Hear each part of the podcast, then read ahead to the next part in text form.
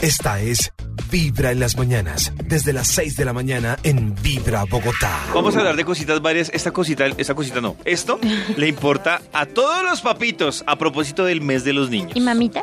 y mamitas también. Es que quiero contarles que las autoridades, a propósito de lo que se destapó esta semana del juego de- del reto de la ballena azul, hay un listado de recomendaciones que le sacan a los papitos cuando le revisen a sus hijos, que es bueno revisarle el computador, la tablet, el celular, y hay unos juegos que tienen unos nombres que si los papás no saben, pueden pasar desapercibidos.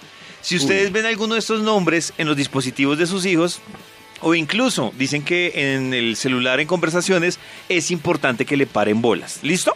Listo. Para que Listo. tengan en cuenta estos nombres. El de la ballena azul, pues que ustedes ya lo conocen. Sí. Y ese ya creo que más de uno lo tiene grabado. Que, ale- que además eh, yo sí los invito a que lean un poco más de, de la ballena azul, porque a veces uno lo toma a la ligera y claro, ayer era tendencia el reto de la ballena azul convertido en chiste y era un poco el hashtag de reto de la ballena azul, eh, pedir eh, una cita con una EPS. Listo, sí es divertido y es chévere porque ayuda a, que se vea un poco más y se salga el tema por lo menos de curiosidad para saber, pero, eh, pero sí me parece que uno, cuando a uno le dicen más o menos qué retos están pidiendo los, los bobazos esos a los, a los niños, Claro. uno como que se pone en alerta, por ejemplo. chiste. Por ejemplo, sí. que si le piden que se tome fotos en un en un ambiente riesgoso o en, eh, por ejemplo, en el techo de una casa o cosas así, pues usted sí ha visto que su chino ha estado en esas, eh, pues por lo menos mm, va a preguntar. O si por el eh, ejemplo le dicen,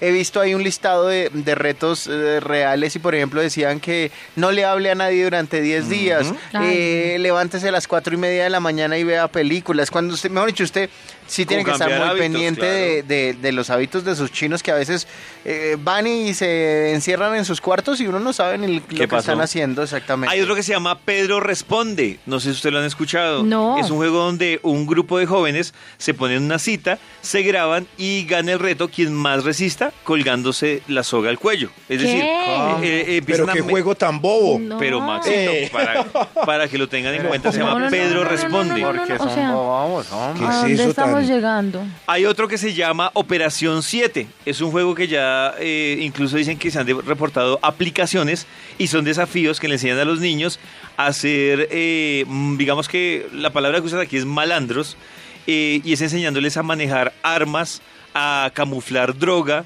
eh, digamos que a- les ayudan como a un tutorial de cómo camuflar las cosas malas y cómo hacer las cosas malas. Se Que llama por- Operación 7. Que por ejemplo uno puede meterse en eso si ustedes tienen hijos eh, y leerse eso, por ejemplo, para saber. eh, una vez una, una hermana mía eh, le descubrió a un sobrino una cosa que era que era una botella de, de esas PET cortada por la mitad. Sí. Ujú. En- Y eh, Hasta ahí, normal. hasta ahí normal, cortada por la mitad. Dentro de la botella tenía un papel eh, como de esos papeles que usan en el baño, eh, sí, papel higiénico, papel del- de limpiarse las manos. Tenía dentro ese papel y, eh, y estaba, mejor dicho, y estaba ese papel con perfume. Pero tan raro y ella, pero ¿qué será? Al principio ya lo vio, ella lo vio y dijo, ay, ¿y este niño que hace aquí cargando esta basura? Ta". Y resulta que en una reunión familiar salió el tema y ella, no, es que imagínese que me le encontré ta, ta, ta, ta, ta, ta, ta". Y pues yo me puse de sapo a investigar y cuando me di cuenta, resulta que eso lo usan, se llama un soplador. Y resulta que lo usan para que si usted se está fumando un porro o está fumando cigarrillos, eh, bote el humo, usted se fuma el cigarrillo y destapa la botellita y bota el humo ahí, el, el olor del humo es absorbido por el, por el papel. mañoso. Es es súper mañoso. Entonces, entonces, claro, si usted encuentra esa botella ahí puede creer, creer que es basura. Pero ya cuando dice, ah, bueno, el chino está fumando o está fumando marihuana o está haciendo algo para esconder ese olor, y entonces uno sí tiene que estar muy curioso con todas esas Claro. cosas. No, ¿y qué claro. me dicen de las páginas, la página Proana y Promía? ¿Saben qué es eso? ¿Qué es eso? Ay, ¿cómo es? Si de yo- anorexia Ah, Ah, de sí, Proana, señora. sí. que sí. promueve, es una Y que cosa se- no, no son retos, pero digamos que lo que buscaba Proana era como que cada una destacaba qué había hecho en la semana para, Para- para, ser anoréxica o para Sí. estar más flaca.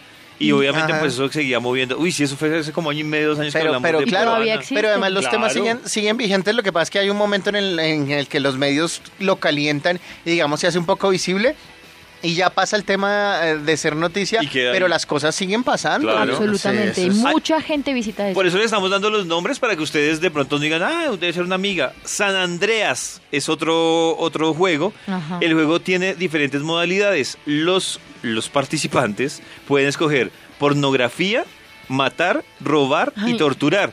Y de Ah, pero acuerdo a eso eso sí es- ingresan y hay como una especie de ejercicios o de retos. Entonces, si es pornografía, pues sencillamente empiezan a, a ponerle retos pornográficos o lo mismo si es... Pero no sé si es el mismo que tiene que ver con Grand Theft Auto, que es un juego de videos que, que la versión ¿Cómo se llama? San Andreas.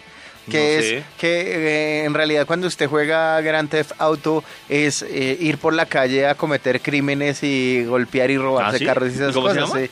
Grand Theft Auto. Hay algo que es una recomendación que hacen y es el tema de Tinder. Dicen que pues el tema de Tinder es una puerta abierta que hay para que los la menores de edad pues terminen afectados por personas vivas, mayores de edad, que terminen abusando. Entonces esa No, aplicación es que- de Tinder en su hijo pues no, Claro. no debería por qué tenerle si representa un, un Nada. riesgo altísimo. No, Y la eso es claramente mayor, mayores, eh, para mayores de 18 años, que va a ser un Ah, niño pero- con Tinder. No. Y la última, que la tengan presente, y este ejercicio sí lo hicimos hace un tiempito aquí en Vibra, hay una cosa que se llaman drogas auditivas. Realmente no hay un nombre exacto porque hay muchos portales de estas drogas auditivas, pero para que los papás les paren bolas, cuando ustedes descargan esos audios es muy probable que el papá le da play y no pueda escuchar el audio.